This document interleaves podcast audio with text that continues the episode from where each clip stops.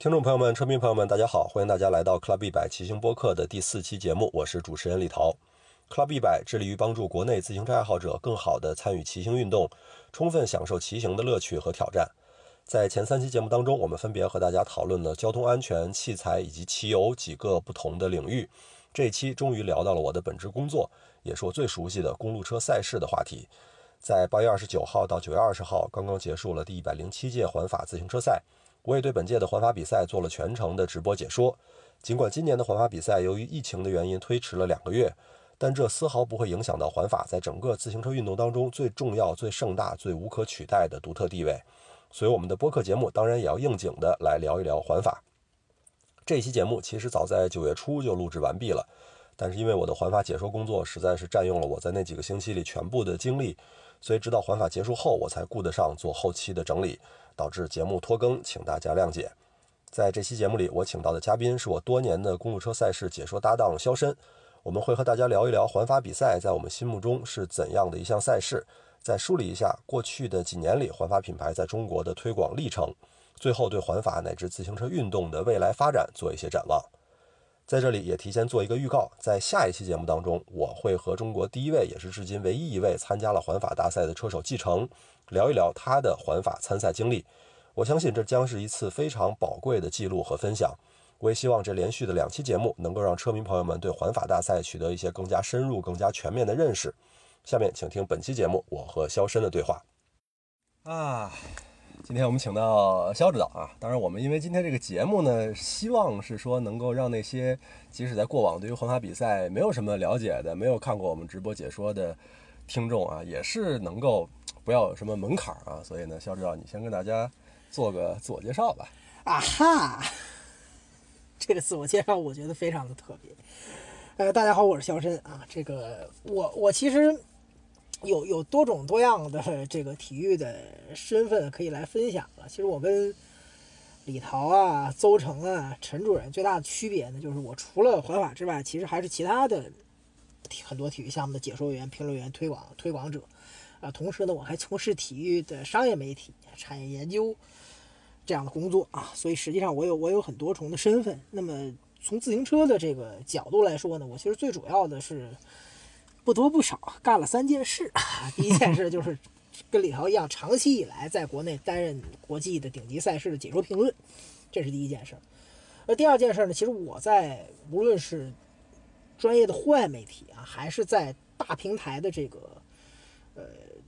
垂直的自行车频道其实都有过任职的经历啊，包括在乐视体育的那一段，可能很多车迷比较清楚啊，担任这个自行车频道的主编。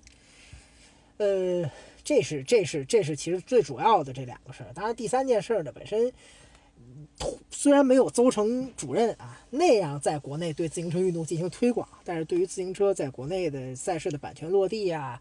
这个平台的这个观众的这个建立啊，也还多多少少做过一点微小的工作啊，主要就是这三件事儿啊。对，当然还有一个重要的背景啊，就是肖申，咱们俩基本上算是同龄人，对吧？我是八九年的，你比我大一岁，八八年的，呃，所以我们在看环法这件事儿上也差不多是同一个时代的啊，因为其实。呃，要说环法在中国的故事呢，往早了讲的话，比我们再大个一二十岁的人，从九十年代开始看环法的，其实也大有人在啊。但是因为我们有我们的这个年龄和时代的局限，主要就讲我们这个时代往后的事儿啊。更早的也是没有办法跟大家做更多的分享啊。所以第一个问题啊，聊聊咱们这个最早对环法的记忆，你从什么时候开始听说过环法，或者开始了解环法？这个。我我们也要也要分几个阶段啊。第第一个阶段就是听这个名字，呃，九七九八年。嚯！我我最早我最早早我最早听说过的两个人都是德国电信的车手，一个李斯，一个沃里希。嗯。所以就为什么其实，嗯，大家看我的解说，我对李斯这个人还多少有些感情呢啊？除了他本身的这个作为车队经理的高水平之外啊，就是因为他是我最早听过的一个环法冠军。就李斯、沃尔里希还有潘塔尼，嗯，这三个人的名字我是听过。什么渠道啊？那个时候，央视的体育新闻啊。哦，这个央视体育新闻曾经是我最爱看的一个体育节目。从上小学开始，上小学我们都还在看小神龙俱乐部的时候，你在看体育新闻的时候，啊，对，那是看体育新闻。对，这是这是第一个第一个历史的阶段。呃，这就是就是知道，知道有有这么几个人。然后第二个历史阶段就是什么时候开始更多的关注呢？那还是得说是阿姆斯特朗啊。尽管说今天的阿姆斯特朗跟当时的阿姆斯特朗好像在很多人的心目当中不是同一个人，但是不管怎么说，他对我们这代人或者对更广大的全球的车迷来说，他有很强的启蒙作用。嗯啊，就是阿姆斯特朗那会儿就开始是，呃，你不能叫看直播，但是对这个运动。对车队的具体的情况关注的稍多一些啊，这算是一个进化。所以今年在就是阿姆斯特朗 ESPN 给他上了这个三十三十这两集的纪录片。当时我在腾讯做这个纪录片的这个点评评述，我也说嘛，就是你不管现在再怎么评价他，有一点大家公认啊，他对我们的这个启蒙，所以那段很重要。呃，那段是充分的觉得环法还挺好看，挺不错的。第三个阶段其实是康塔多啊，以康塔多为代表。就是从，呃，二零一零年前后吧，就是开始进入到看央视的每天晚上，当时叫录播，这样一个阶段。嗯，当时央视五套它是有版权，但它不直播，它是每天晚上十一十二点，夜深人静之际，它开始给你录播，呃，听这个亚姐的解说啊，就是那个阶段开始说，我开始至少每每一届环法我会看几个赛段的录播，像比如说二零一零、二零一一、二零一二这三届，其实看的还都比较多。嗯啊，看的都比较多。那会儿实际上康塔多已经开始有点走下坡路了，但是他的进攻和他的摇车，呃，其实非常完美的衔接了，就是我们对阿姆斯特朗那个时代的很多的东西。所以三个阶段，使得我开始进入到环法的这扇门当中。啊，最后一个阶段就是第四个，就是现在了嘛。现在就是，其实从从二零一四年开始吧，我们就开始进入到一个评述环法这样的阶段了。呃。哎，其实我我觉得有点有点奇怪啊，就是说你最早了解环法，至少能够说出像李斯的名字，比我早很多啊。我基本上就是从阿姆斯特朗时代开始，才对于环法这个事情有点概念啊，开始通过体育新闻来了解。但是我感觉好像我看环法央视的录播要比你早啊，所以就是基本上我了解环法和我开始在央视夜里边，因为要上了中学以后嘛，才能够。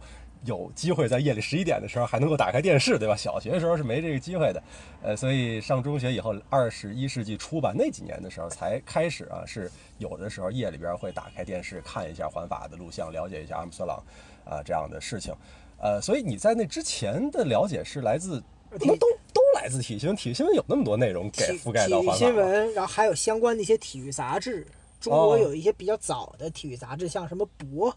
这杂志现在年轻人应该都没听过，我我都没听过，我很多年轻人都没听过。但是《博》这个杂志是中国最早一批就是比较精美的体育杂志，它是九九九四九五年就开始出版的。我其实攒了很多很多，呃，《体育画报》的中文版，嗯，就这些里边开始有一些自行车的内容，再加上最早的互联网的概念，在那时候那互联网拨号上网啊，对，再加上体主要还是体育新闻，为中间为什么有一段空白呢？就是说。阿姆斯特朗第一次退役之后，其实自行车是一个偶像真空。嗯，那一段当然也有可能是我的脑子那时候就被陈主任重击过，忘了失去了记忆。那一段很多人其实对自行车印象不深刻，加上因为兰迪斯又出了事啊，对，兰迪斯出的事其实对环法的就是实时就那一瞬间的品牌打击是巨大的。对，所以那一段可能是空白。嗯，那对你来讲，最早环法能够吸引你的，你觉得它有意思的点是？什么呢？因为其实你不骑车，对吧？我们有很多车迷知道你其实不骑车。对，啊，对我我不骑车。对这个这个事儿，当然我们可以后边展开的。对，为什么一个不骑车的人对自行车感兴趣？其实这样的人现在有有有若干啊，也有若干。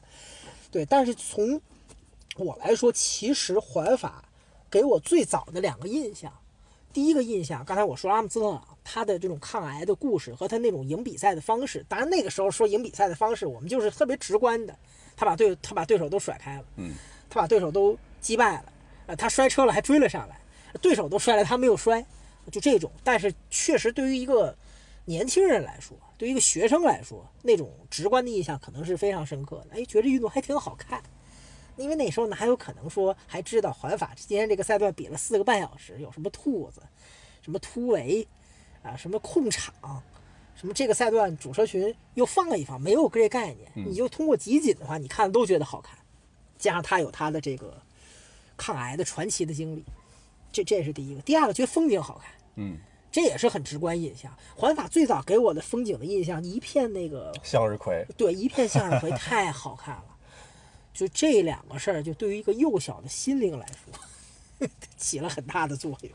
对啊，确实，央视啊，其实这几年啊，随着我们国内对于自行车赛事的报道啊，我们的解说其实也是不断不断的，尤其每年到环法的时候，一定会跟车迷们聊起来对央视的解说环法的印象啊。一方面，现在很多的车迷说，哎呀，确实是央视的解说在专业性上面会差一些，啊，关关于比赛的专业的解读可能没有做的那么好啊。但是我相信，对于很多国内的车迷来讲，央视还是给他们的心里边埋下了一个环法的种子。在三年前啊，三年前，当时乐视丢掉环法的版权，我们要去腾讯做解说的之前，我还专门写了一篇文章，当时还是给你们体育产业生态圈发的文章，对吧？那篇文章回顾了中国的车迷在过去的这些年里面看环法的一个经历，里边有一段话啊，我这个每每次想到这一段话，我都觉得很好，于是我还专门把它打印出来，专门把它打印出来啊，讲我对央视解说环法的感情，我来这给他给他念一遍啊，我还是念一遍。说在很多年里，环法比赛在央视扮演的都是在暑期的后半夜填充时段的作用。那时的电视观众在暑热难耐、无法入眠的夜里，无聊地连续按下电视遥控器的换台键，在一个又一个无节目的彩条测试图之后，忽然有蔚蓝的天空、金黄色的向日葵和五彩斑斓的自行车运动员映入眼帘。接下来又听到了主持人孙燕用甜美而令人沉醉的嗓音介绍起法国的地理风光，这实在是难得的惬意清凉。然而，在最终一次按下换台键，或者干脆在这样的背景音中沉沉睡去之前，这些观众可能根本没有意识到，他们刚才收看的是一项在全球范围内享有盛誉的顶级体育赛事。不可否认的是，央视在那些年里让许许多多的中国电视观众第一次听说了环法自行车赛。他们当中的一些人还能够说出阿姆斯特朗和乌尔里希的名字。但是，有多少观众通过央视的环法转播，成为了我们今天所理解的车迷呢？答案恐怕恐怕并不乐观啊！我觉得。我觉得对于央视那些年在中国转播环法的大家的印象以及作用，我我这个总结的还是不错的吧？是的，我觉得非常的贴切。大家在不知不觉中欣赏了一项顶级的赛事，然后入睡。对啊，那在那之后，其实，在看央视，说实话啊，看央视看的那些年，一直也没看懂啊。说实话，一直也没看懂。什么时候看懂了呢？我上大学的时候。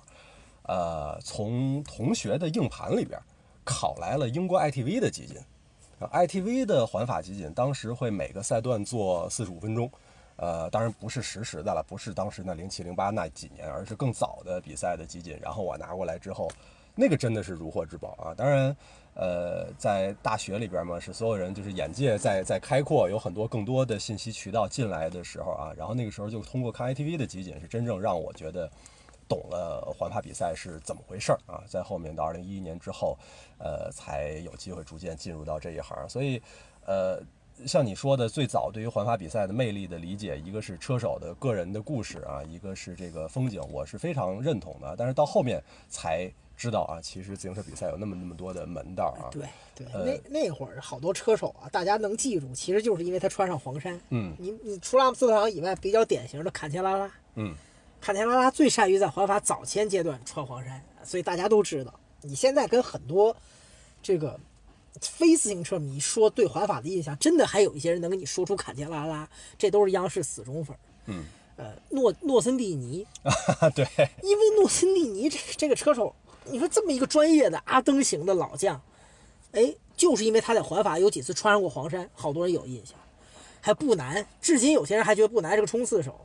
原因没别的，就是因为环法有几年前两个赛段不难赢了。嗯，就就这些人其实占据就是咱们最早的这个对环法的认知。呃，而且其实这样的一个认知还是能够很大程度上反映出环法在整个自行车运动当中的地位。就是不光对于中国车迷如此，对于全世界的很多的所谓的自行车爱好者，对于很多在环法现场看比赛的观众来讲，环法就是他们对于自行车的全部的认知。对，一直也都是如此的。对，啊，所以这件事儿呢，我觉得客观如此啊，咱们也不必说它一定是好还还是坏啊。那么，呃，当然这几年我们随着对于自行车比赛的观看啊越来越多、越来越深入，那其实对自行车比赛的魅力也是不断的有新的体会了啊。一方面是，呃，传统的说自行车比赛有什么可看的，其实今天可能我们就不不讲这个话题了啊，因为这个对于，呃。纯粹外行的人来说，听着也费劲啊。对于专业的车迷，又觉得没什么新鲜感啊。但是我想说说这几年的最新的观感啊，这是我今年在若干个地方讲过这件事情，就是我觉得越随着年龄的增长，看环法比赛，乃至于更广泛的讲看自行车比赛，越有不同的感悟啊。因为我觉得自行车比赛在很大程度上是。社会和人生的一个缩影，真的，这个话今天我说过若干次，虽然很肉麻啊，但是我真的觉得是是这样的。因为自行车比赛有太多的不完美的地方啊，它是一个很不公平的比赛，它是一个很多地方让你觉得为什么要这样啊，会会咬牙切齿的比赛。呃，但是它跟我们的人生有非常多的映射之处啊，有的时候它的无聊啊，它的这种。奇奇怪怪的意外的因素啊，最努力的人未必能够得到最好的结果啊，等等。嗯，我我还没有想好这个事情怎么用更清楚的话梳理出来啊，但是我是有这样的一个感想的，在很近的这一两年里。对，他就是很多项目啊，很多体育赛事，大家觉得就 interesting 啊，甚至 exciting。自行车是什么呢？是 boring and interesting。就是你先要理解它的 boring，你才能体会到它的 interesting。哎，这个事儿还是挺有意思的，还是挺有意思的。而且它有巨大的跨度，地理的跨度，自然的跨度，对吧？季节的跨度，天气的跨度，那人跟人的跨度，参参加这个项目的人实在差异太大了，什么样的人都有。嗯，每个赛段的情况实在是太不一样了，从风景到它的地形地貌、场边的观众、它的语言，每个比赛，哎，这些东西其实就包含特别特别很多的。文化的属性，我觉得这是他说实话很不一样的地方。嗯，那环法比赛和其他的赛事相比，你觉得有啊？就是从从你个人啊，做一个这么多赛事的解说，这么多比赛也都在做，在这么多运动项目也都关注的情况之下，你觉得 怎么样让别的运动项目的观众，让一个资深的体育迷，让一个看很多别的项目的人？能够很快的知道环法究竟它的一个特点和魅力究竟在哪儿？就这么说吧，就是环法就是自行车的半壁江山。嗯，就是看懂了环法，你对环法感兴趣，你就可以说自己是个自行车迷。我我觉得在很大程度上这句话是成立的。很多铁杆车迷，包括我自己，其实其实肯定是不会这么看比赛。我们可能是先看赛例啊，环奥我们要开始看。然后亚洲的比赛、中东的比赛先热热身，三月份开始了多日赛、古典赛、然后大环赛，最后到世锦赛，最后年末的中国比赛。有赛季好不容易结束，李涛可以遛孩子去了。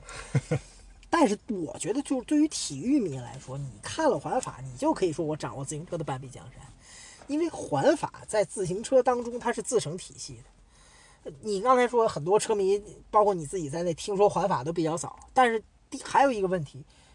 其他的自行车赛事，你是什么时候听说过的？二零一一年以后。对，其他赛事大家说实话，听说的就相对来说是比较晚了。啊，有信息不对称的因素，对吧？央视的新闻基本就只播环法，但是恰恰不就说明环法影响力大吗？嗯。所以它是半壁江山啊！你了解环法，几乎就可以说把这个运动的核心精华你都接触到了。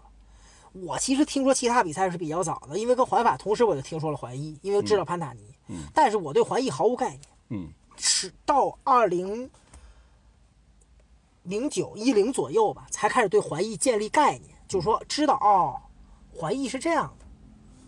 但是环法，你想想看，比它早了十几年。所以我觉得，其实对其他项目的人来说，不要过多的去考虑自行车是怎么进行的，是怎么比赛的，自行车有什么样的赛事体系。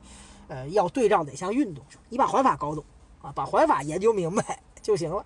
嗯，行，咱们进入到第二个大的话题啊，聊聊环法跟中国之间的关系。刚才说了，其实最早很多年都是央视在播嘛。央视，央视从哪年开始播环法？这个知道吗？确切时间我记不住了。呃，九十年代初？呃，九十年代没有，没有，二十一世纪初吧，开始开始也应该应该有这个环法录像。九九十年代应该还没有啊，只有新闻啊。总之是播了相当长的年份，是呃，但是也像刚你刚才你说的，就是央视虽然手里面有环法的版权，但是在很多年里面它是录像播出的啊，以至于那个时候没概念啊，也没有更多的渠道去了解。我们从来都认为环法就是在北京时间后半夜比的，对吧？太多太多的车迷从来都认为环法就是在北京时间后半夜比的，直到后来啊，国内有了更多的观看直播的渠道，才知道其实环法播出的时段是很好的啊。对于体育迷来说，晚上八点到十二点是非常好的一个时段。但是很显然，央视。在它的频道资源那么有限的情况之下，没办法把这样的一个时段给到环法的比赛。那真正，呃，国内车迷有更多的渠道了解环法。刚才咱们说，二零一四年可能是一个挺重要的时间点。二零一四年是环法在中国的一个非常重要的年份啊。那一年，中国的车手继承能够参加环法比赛，是历史上第一个，也是至今唯一的一个。呃，能够出现在环法的中国车手，那继承的参赛应该也是在很大程度上造成了央视在一四年对于环法的报道，嗯，其实比往年力度要更大了。而且我印象是不是从一四年开始，央视至少某些赛段做了真的直播？没错。啊，那一四年那个时候也是咱们两个都参与了央视的解说。对，因为你受伤了。对，非常有意思。那年。呃，当时我们在环宇体育啊，有的车迷可能知道，二零一三年的时候，从我去跟环宇体育一起去报道环艺开始，我们在环宇体育有一段时间的工作。一四年的环法在中关村的车库咖啡，对吧？在那儿有一个每天晚上跟车迷们一起看比赛的活动，啊，然后在央视的解说呢，我和肖申先后都去央视那边去做了解说，而且那年我想想还有谁，邹成也有，邹成有。对，邹成其实可能比咱俩要更早一点。对他解说环境赛比咱们早，二零一一年就在北京台解说环境赛。对，我我印象非常深，当时邹成解说环境赛的时候，有一些不知道邹成的人，嗯，因为很因为一一般的体育迷肯定不知道邹成。对，当时就有质疑，我我印象特别深，在微博上留言，他说，呃，就是你懂车是一方面啊，但是你找这么一个没有解说经验的人来，这合适吗？我我。你回复我印象也很深，有的车迷回复说，邹成已经为此做了很多年的准备。哎呀，你看了就有点心酸。邹成真的为此做了很多年准备。邹成要听到我下面说的话，会一定会给我一个拥抱。邹成在链轮单车上，他自己那个网站最早写战报的时候，我是每篇战报都看。嚯！那个时候国内你能找到的就是寥寥无几，嗯，几个几个渠道。后来有虎扑自行车论坛。呃，百度的贴吧，对，邹城列轮单车的战报，就这三个。所以我一看有很多年准备，我觉得太对了。邹城比咱俩早一些，然后我们俩算是就跟邹城嘛，勉强算同一批。嗯。所以一四年在央视啊，对，呃，从那之后，反正所有的事儿你都有接触，对吧？对。从那之后，环法品牌在中国的推广，无论是。呃，这个在中国的直播呀、解说呀，包括后来在中国落地的项目，所有的其实咱们都是有接触。你跟大家捋捋吧，从一四年之后发生了哪些事儿？对，一四年车库咖啡这事儿就比较超前，说实话，就是放到今天，此此时此刻，中国体育在做的这个环法的直播也有类似的活动，只不过车库变成了大腿，我俩变成了主任，那个是挺超前的。所以我觉得环宇体育在那个阶段能做出这样的事情是有贡献，真的是有贡献的。但是真的有点超前，当时的环境其实还没有到现在的程度啊，没有没有那么多的车迷。就是央视，呃，我还是很感谢的，能够能够给这样的机会啊。但是主要是因为李涛摔摔了，李涛在某一天回家的路上 把锁骨摔折了。对，这个还是挺奇怪的一个一个摔车啊，这个摔车至今让我不太理解。对，然后这这是这是一四年，然后二零一五年的时候，其实当时乐视体育跟环法。是签了一个三年的合同，嗯，三年的独家新媒体的合同，就是央视当时也在播，大家不要忽略，就这段央视其实是在播的。对。然后呢，当时我去了乐视当这个自行车频道的主编。二零一五年我是在前方，嗯，我是在前方，呃，全程跟踪报道，国内媒体全程去的也不是完全没有，但是新媒体全程跟踪报道是这是第一次，历史上第一次就是跟踪报道。这个印象非常深，就一会儿可以细说啊。然后，呃，李涛当时是在后方解说，对。呃，二零一六又是在后方解说，当然我没有去前方，变成了陈主任去啊。对他来说也是一个展示他英语的绝佳的机会。English 啊，对，English。然后咱俩是在后方解说，有有搭档的经历。一六年是最巅峰的一年。哎，其实我觉得一五年非常好，是吗？一五年引入的什么现场的骑行台、法国的大餐，所有的这些环节，还有多路信号、多个摩托车机位的直播啊，一五年是非常全。我我觉得不管乐视体育现在怎么样，我们也感谢他们做的嗯很大的这个贡献。然后，但是到一七年，因为各种各样的原因，乐视体育就没有播成，没有播成呢。当时其实非时间非常仓促，最后在腾讯播的啊。这这件事儿应该邹城也有一定的一定的推动，嗯有一定的推动。腾讯是播了一七一八两年，但腾讯就是只播环法，对，所以一七一八年，特别是一八年是我们说的最低谷的一年。为什么？因为一八年全国的自行车赛事几乎只有环法，呃，全球的赛事啊，几乎只有环法跟国内的比赛有直播，别的都没有。然后一九年，终于又有一个新的媒体，又是一个三年的合同，中国体育，呃，直播点 TV 啊，接手，所以又让我们比较完整的，就是说从一九年环法到现在开始看到一个比较完整的这样的赛季。当然，在这个过程当中，我和李涛其实一直都在，我们一直都在解说，一直都在配合。对，从一四一呃一四年的央视，一五一六的乐视，一七一八的腾讯，一九二零的中国体育啊，而每一届的环法比赛我都。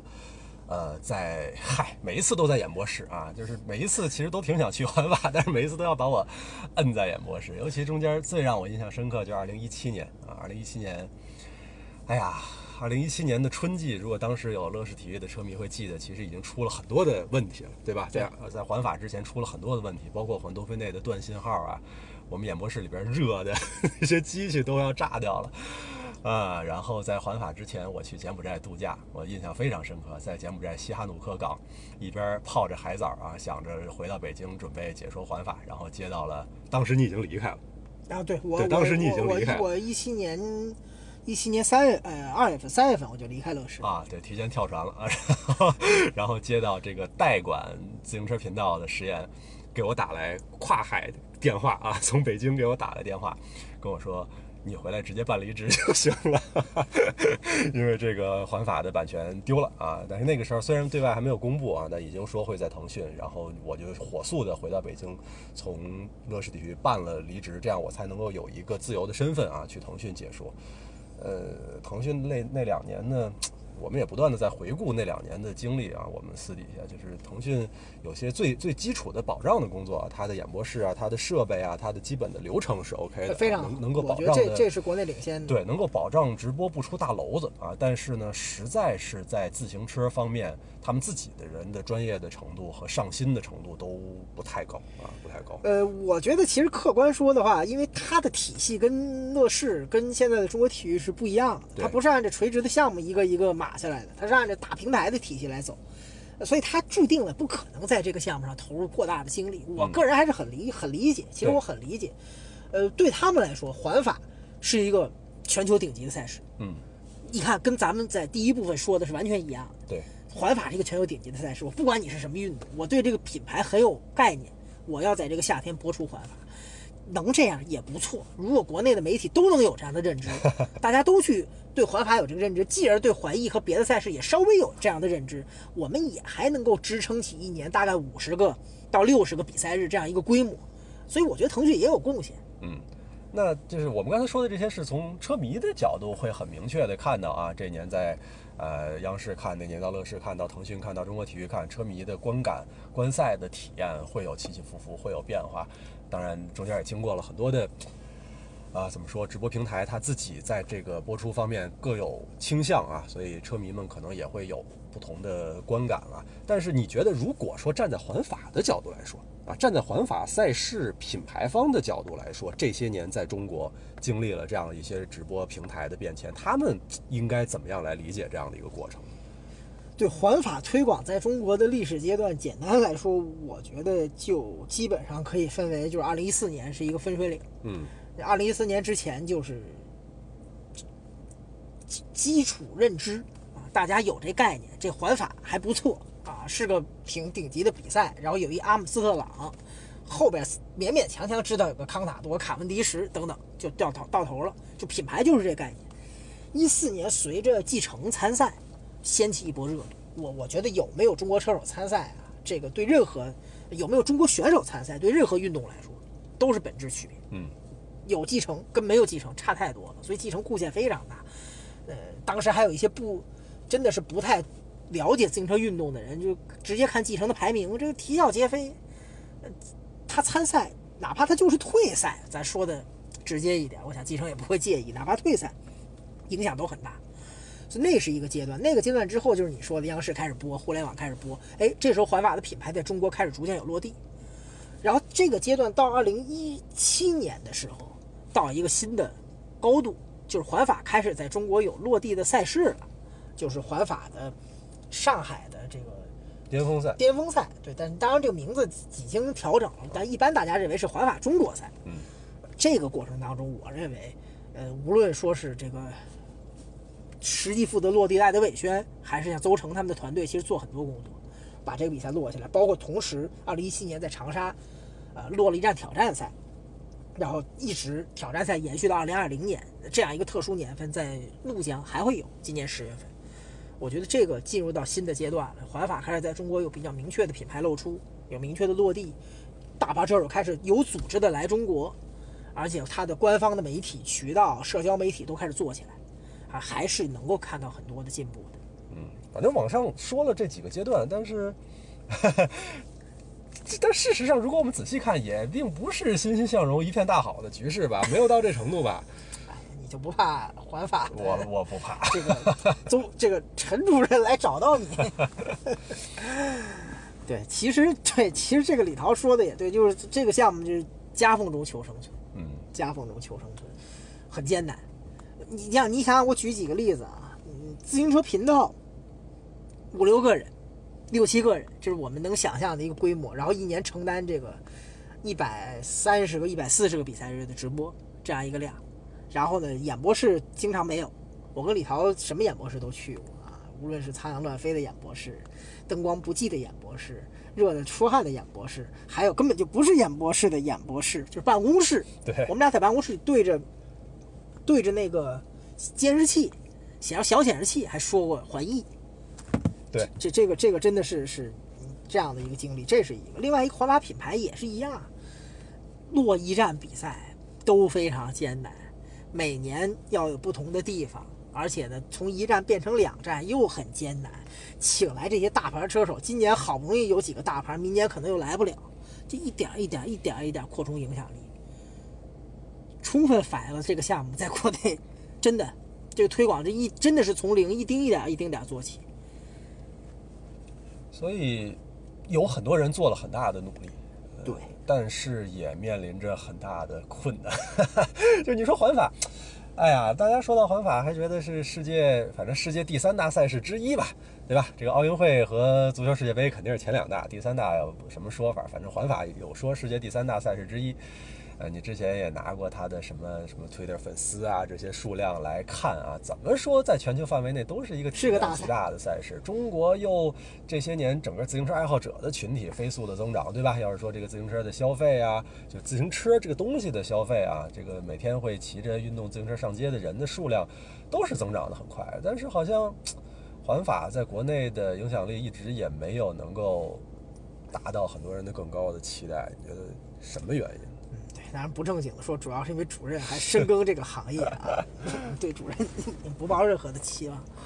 呃，正经说的话，哎，你看一聊就聊得很产业，聊得很很很，对产业这话题只有你能聊嘛，所以趁着你在多跟你聊嘛。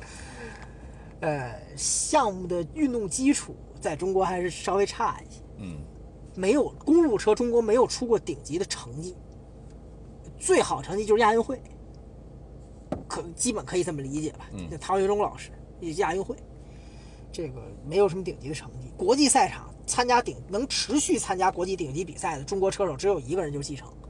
呃，席彦东知道，徐刚、王美银有不同的经历，但是没有办法做到持续参赛。对，没有顶级运动员。我刚才说你有姚明跟没有姚明，可能篮球，职业篮球在中国，它这么一个大运动都是两码事儿。你自行车，你没有中国的运动员，没有出过顶级的成绩，没有奥运会的荣誉，甚至都无法参加世锦赛这样的比赛，基础这运动基础还是显得薄弱了。产业基础倒是不错，产业基础比很多的项目都好，因为有厂商、有活动、有赛事、有品牌，有的是人，但是运动基础太差啊，真的是是不好。这应该说这是世界前四大体育项目，你奥运的标准来看，田径、游泳、水上自行车，在这四个项目当中，那三个都不是中国传统强项，但是自行车这这四个里，在中国的基础是最差。我觉得这根本原因，就你如成绩不好，大家就不会关注赛事。骑行归骑行，装备归装备，它跟赛事不是最强关联。那是不是可以意味着，就是在中国还未来多少年可能都不太容易再出一个达到继承这种高度的持续参加顶级赛事的职业公路车选手？这个前提之下，啊，无论是环法赛事方也好啊，还是国内的这些直播平台也好，还是像咱们这样的一些解说员、运动的推广者也好，我们能够做的始终是很有限的。呃，也不能这么说，也不能这么说。就这刚才那是一个前提条件，但是还有几个。我们说央视，央视一个非常大的遗憾是什么啊？马国立主任后来讲，他说，我们要是早早搞出一个第二体育频道，就没有你们后来那个互联网体育媒体什么事儿了。当然他这么说，你按照现在的角度去倒推不一定绝对准确，但是如果他搞了第二体育频道，比如两千年中期他就搞出来了，那时候他是零八年奥运他申报的嘛，搞第二体育频道，我们这些项目就有更好的推广了。如果这些项目在央视已经有了十年八年的这种直播来打底，它的群众基础会比现在好很多。因为你不能否认央视它在体育当中特别重要的位置。嗯，很可惜没有，他的资源确实有限。啊我们作为一个环法的粉丝可以愤愤不平，你为什么不播环法？但是还有十个八个项目同时在排队，对，都要进这个门都要进这个门现在进不去，没有办法。所以这我觉得这是一个很大的。遗憾不是谁的错误，嗯，是一个很大的遗憾。那么也就导致我们现在就需要用更多的时间，其实还是要做基础的培养，哎，无论是赛事基础的培养、观赛文化的培养、基础车迷的培养，我们还要做很多这样的工作。所以这就意味着我们还需要可能很长的时间，才能够等到这个运动的规模到一定的程度。嗯，从环法赛事的官方来讲啊，这几年在中国其实他们也做了很多的努力啊，什么上海的绕圈赛啊、挑战赛啊，今年在如此艰难的情况之下还新落地了怒江这么一站比赛，啊，你觉得他们在中国还有什么更多的现实可做的事情吗？啊，有，嗯，我我觉得还是有的。这个，呃，挑挑战赛跟绕圈赛呢，更多的还是环法本身的品牌，它其实不是环法本地化的品牌。就是它是环法全球的品牌，全球几个地方都有，然后有最后的全球的总的那个挑战赛的决赛，跟每年环法一起举行。本地化其实还能做很多事儿，嗯，比如说跟核心车手有更多的结合。这个核心车手的结合不一定是环法中国赛让他来中国，全年的合作，多方位的合作，我觉得还没有看到太多。其实弗鲁姆这两年已经开始在跟国内有更多的合作了，可惜他稍微有一点过了巅峰期了，啊，如果这个合作能早两年，在他最巅峰的时候，我想效果一定会更好。其实这是环法可以推动的，他虽然不直接掌握车手资源，可是绝大多数的车手都希望借助环法的品牌来扩大自己的影响力，啊，大家是有共同的这个方向的。我觉得这个这个是一个特别能做的事情。第二个，自行车文化的普及，我邹指导翻译那个东西。你看，我老给邹城打广告，邹城也也也不给我钱。邹长翻译那个东西，我觉得就很好。叫什么来着？环法自行车极速百科是吧？对啊，这个恰恰是我刚才说的，就是你看懂环法就了解自行车半壁江山。你怎么看懂环法？它这是特别好的东西。我觉得不一定是书的形式，比如我们能不能有更多的官方的视频？你看我解说推广其他的项目，尤其美式项目比较多。呃，NFL 橄榄球。MLB 棒球、NHL 冰球联盟官方的视频素材叫什么？浩若烟海，太多太全了，而且有大量的知识普及性的，针对不同地方的，针对入门的球迷的。嗯，环法这方面素材少，环法历史素材很多，针对性的少了。把这些做一做，我觉得完全可以做，把这个自行车的观赛文化普及起来。咱们的自行车骑行文化，虽然我这人说实话也比较懒惰，运动能力很弱，骑车差，对，当然也还是作为一个通勤是会骑的，因为我上次发现我们一位同事不会骑车，我非常的兴奋。但是中国自行车骑行文化并不弱，嗯，一说骑行人口，好多项目说你们有这么多人啊，我上面说的这三个项目，你像冰球、像橄榄球，它在国内不得不说是没有这么多实际参与者的，他看的人多。自行车有那么多实际参与者，但是观赛文化太弱了。嗯，我今天去郊外骑了一圈，跟我看这环法有什么关系？有什么共同点？这个就需要环法做更多工作。所以，一个是就是大牌车手品牌的推广，一个是骑行文化的普及推广。我觉得这两块还有文章可做，不是说完全没希望了，我们就这样，我们就等下一个继承，不是这样的。嗯，这个事儿我之前还真没有想到哎，因为其实你说的那几点，我们作为媒体很多的工作我们是在做，对对吧？我们作为媒体，我们去组织一些车迷的线下观赛的活动啊，怎么样的在环法直播前后做各种各样的小片儿啊，给大家介绍环法比赛，介绍这些车手啊，甚至于有的时候我们会去想方设法的八竿子打不着的去联系一些车手来给我们的环法直播来来说两句话呀什么的。其实很多工作。应该是由环法的赛事方来做，而且会做得更多、更好的。哦，对，当然这个建议我也我们也会提给他们啊，嗯我们也会提给他们，空间还是有的。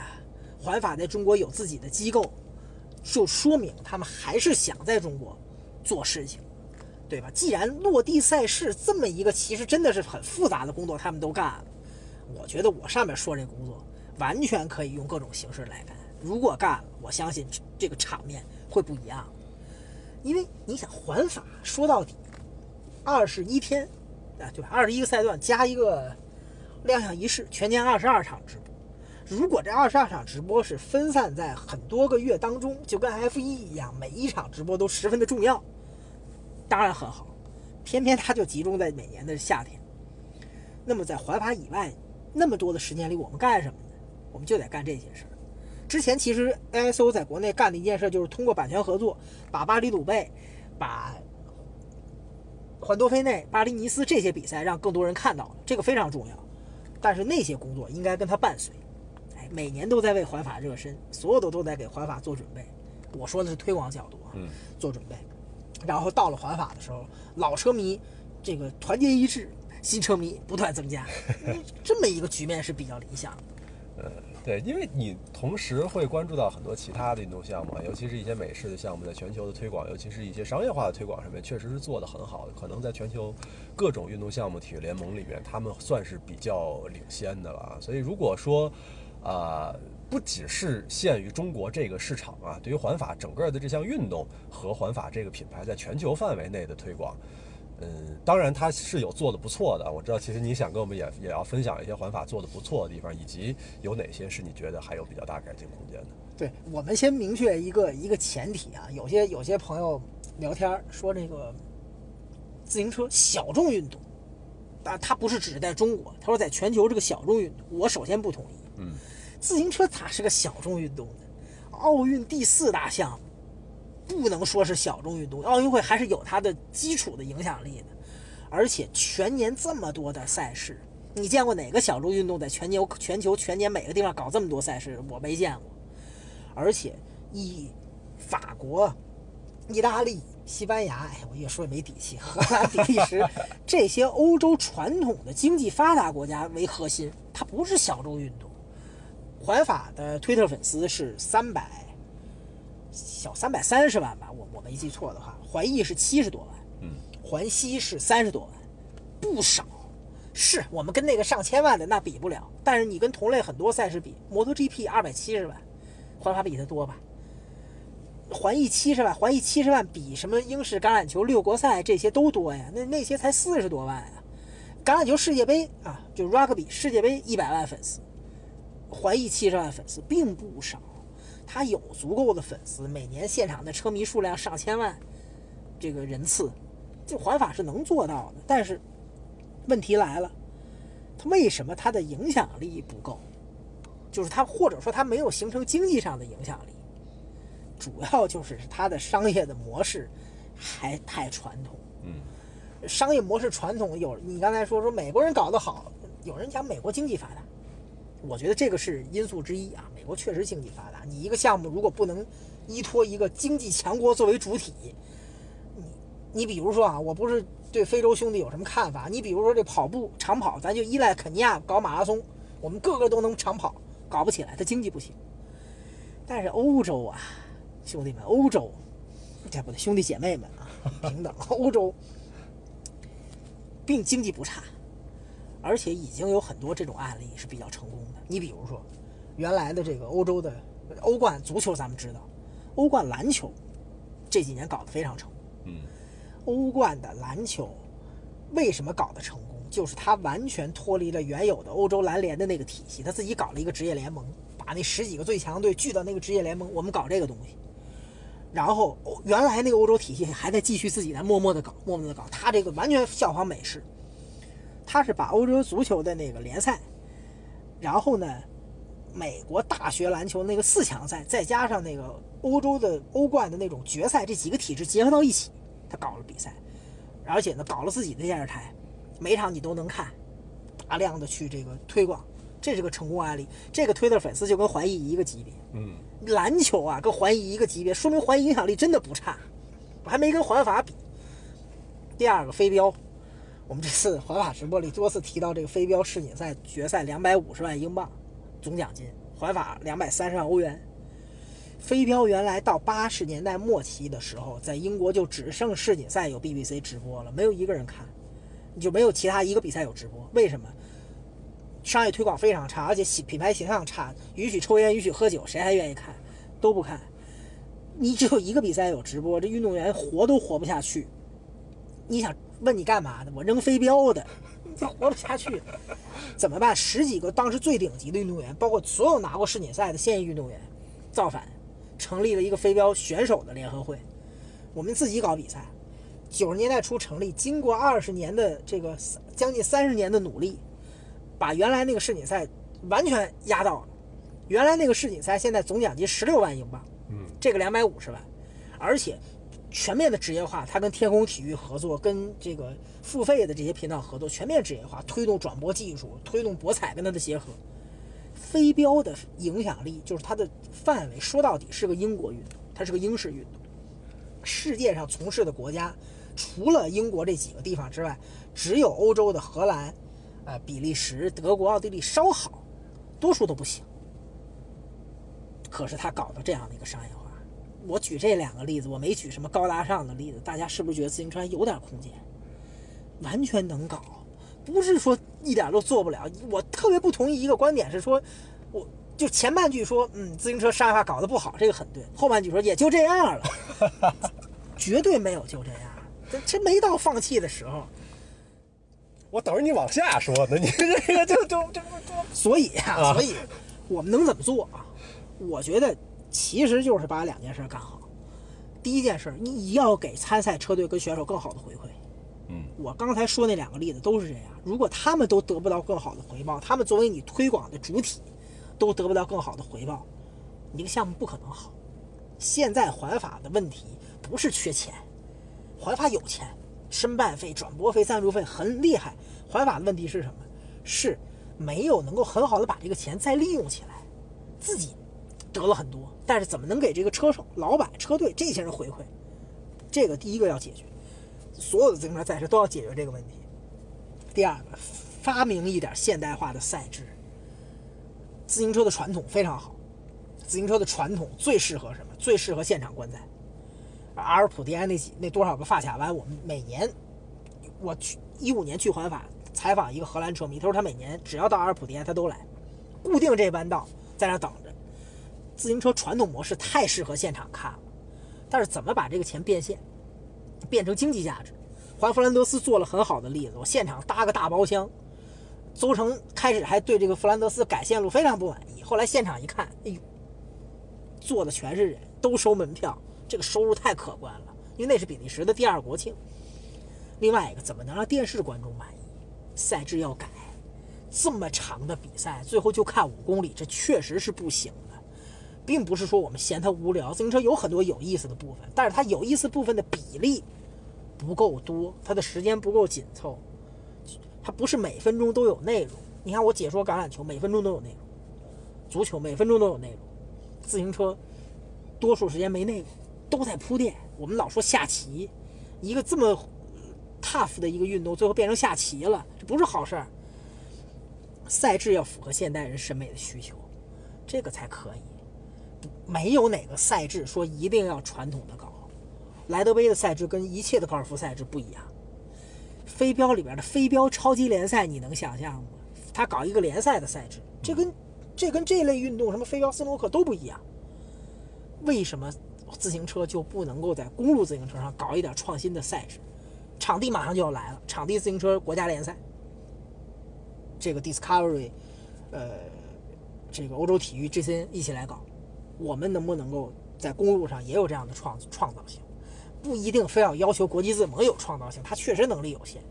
环法能不能带头？环意能不能带头？弗兰德斯古典赛已经在做了，把这俩事干好，这两个方向掌握住啊，自行车运动，我觉得是将来大家会看到进步的。讲了很多我们的建议啊，但是这些建议我们相信会在某些程度上，或者在未来的某些时刻有一些成为现实的，这个还是不不算是很很夸张的一个一个妄想了。就是在你看来，再过个五年、十年，或者任意你来说一个时间阶段，环法如果在中国做到什么程度，在你看来是比较满意的？在中国做到什么程度？对，在中国，我觉得，我觉得两两方面吧，一个是中国，一个是世界啊，咱咱都说呀。行，这个世界上说啊，因为环法就是二十一天的比赛，呃，你把其他的算进去，其实 ISO 的比赛每年加在一起也就几十天。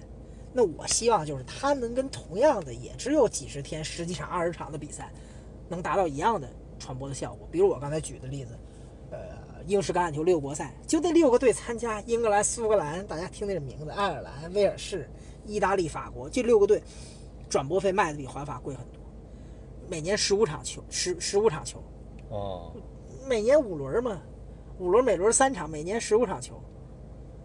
卖的很很贵，我希望环法能够就是说在商业上有这样的效果。我不是强行跟这种比赛比较啊，我也就是这么多比赛，但是我能够在我现有的这个影响力很大的基础上，在商业上我也有这样的效果。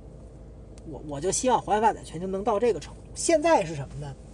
你文化影响力很大，当地影响力很大，行业影响力很大，但唯独就是没有在经济效益上，我我指的是是更高的经济效益上，以及在。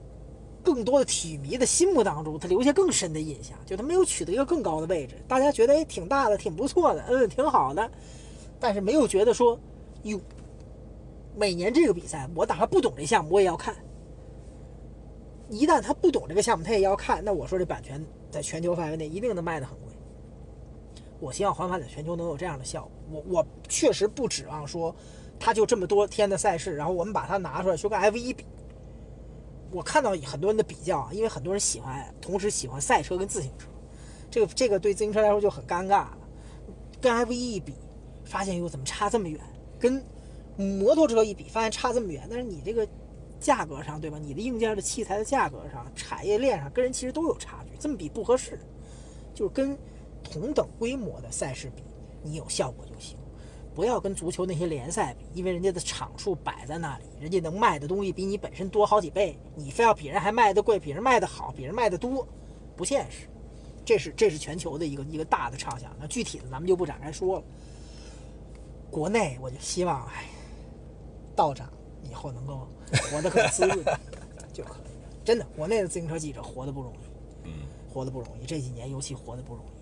就什么时候国内的以自行车赛事为生的人越来越多，活得越来越好的时候，环法在国内就真的成功了，就真的成功了。现在比原来好，比原来好。李涛现在基本上是可以专职干这件事，这这个是不容易的。大家千万别觉得专职能干一个项目好像是一个很基础的事，不是这样的。他能专职干一个项目，说明这个项目已经有足够的体量。但如果有更多人都能够专职干这个项目，就说明这个项目真的好了。啊我真的希望，不管以后哪个平台播环法，在他买版权的时候，都有更多的媒体也加入进来，啊，也能够来进行争抢。如果是这样，一定会有更多的产业、更多的机会围绕这个事儿产生，大家就都更好了，对吧？大家千万不要最后把主任都变成了行业的标杆，把他的状态都变成了行业的标杆。他是车坛领袖，但是他的状态如果是行业的标杆。那我说我们这个行业的高度就有限，对吧？大家都活得更好，李涛主任、邹成，这个每个人都活得更好，环法就成功。以上就是 Club 一百骑行播客的第四期节目《百年环法的中国情缘》。环法本身是很大的话题，很难在一两期节目里聊透彻、聊充分。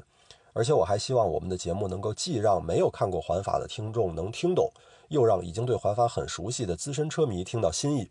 我其实也不确定这一个小时的对话是不是达到了这样的效果。当然，这一期节目的嘉宾肖申主要是从外部观众的产业的角度来聊环法比赛。而在下一期节目当中，我们会请到环法比赛真正的参与者和亲历者，中国第一位也是至今唯一一位参加和完成环法大赛的车手季承，和我们详细分享他的环法记忆，请大家期待。最后，关于 Club 一百自行车的小程序，相信已经有不少车迷在关注和使用了。如果不了解的话，我在这里向大家简单介绍两句。Club 一百小程序的主要作用是帮助车友们方便快速地找到适合自己水平和需求的骑行路线。目前在小程序当中，已经可以查询到北京、上海、广州和南京四个城市周边地区丰富的路线资源，更多城市也将很快陆续加入。在微信搜索 “club 一百自行车”即可进入小程序。当然，在小程序当中，除了骑行路线之外，也可以看到已经发布的 “club 一百”视频节目。而对于我们的 “club 一百”骑行播客，大家可以去各大音频平台搜索 “club 一百”订阅收听。更多专业骑行知识、教学视频、人物采访，在微博、微信、B 站和抖音等平台搜索 “club 一百”即可观看。感谢大家的收听，我是李桃，我们下期节目再见。